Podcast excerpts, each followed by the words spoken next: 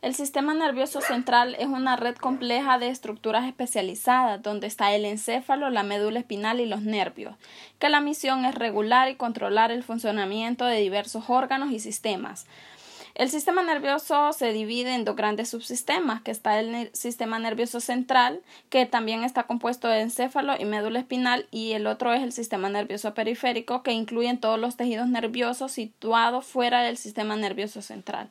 El encéfalo es la parte del sistema nervioso central, ¿verdad?, contenida del cráneo y el cual comprende el cerebro, el cerebelo y el tronco del encéfalo encefálico. La médula espinal es parte también del sistema nervioso central y está situado en el interior del canal vertebral y se conecta con el encéfalo a través del agujero occipital del cráneo. El sistema nervioso central es la fuente de nuestros pensamientos, de nuestras emociones y recuerdos, tras integrar la información a través de funciones motoras que viajan por el sistema nervioso periférico. Eh, ya que el sistema nervioso periférico está formado por nervios que conectan el encéfalo y la médula espinal. Los nervios que se originan en el encéfalo se denominan nervios craneales, los que se originan en la médula espinal se denominan nervios raquídeos o espinales. Los ganglios son acúmulos de tejido nervioso situados en el sistema nervioso periférico. Contienen cuerpos neuronales asociados a nervios craneales o espinales.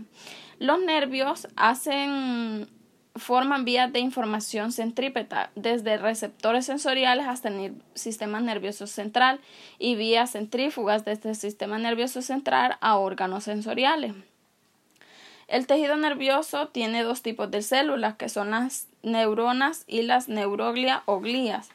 Las neuronas son responsables de funciones atribuidas del sistema nervioso, donde es pensar, razonar, control de actividades muscular, sentir y también son células excitables.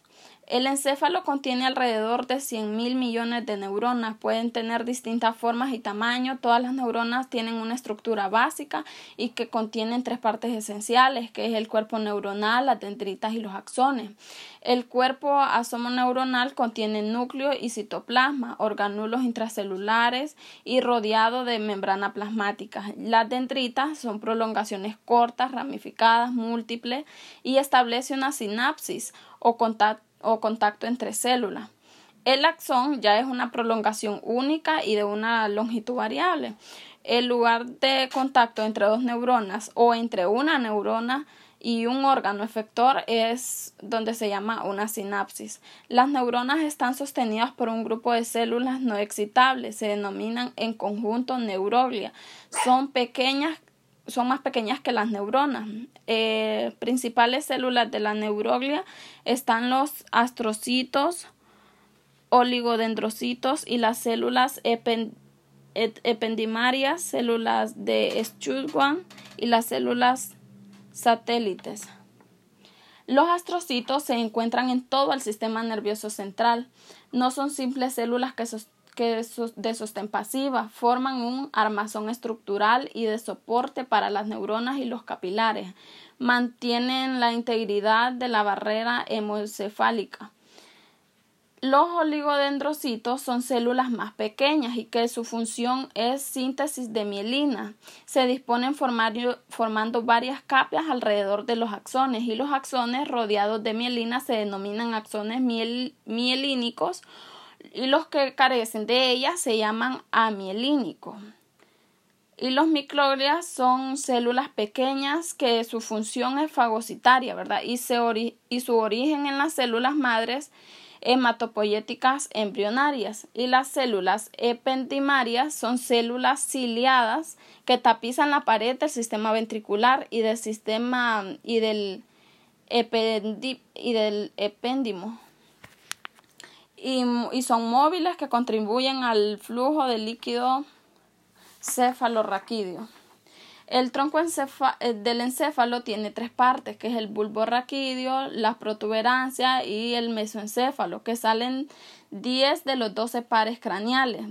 Dentro de ellos está el, nervio espinal y los nervios craneales, que eh, juntos son un sistema nervioso periférico y los nervios espinales hay ocho pares de nervios que se identifican como C1 a C8 y los y los 12 pares torácicos es T1 a T12 y los 5 pares lumbares L1 a L5 y, y son 5 pares sacro y un par de nervio oxígeno. los nervios craneales se designan con números romanos y nombres.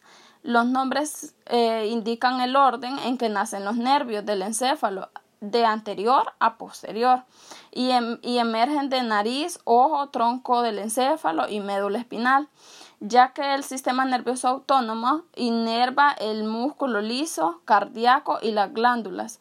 Es la parte central que está compuesta por grupos de neuronas localizadas en la médula y en el tronco cerebral y la parte periférica que está compuesta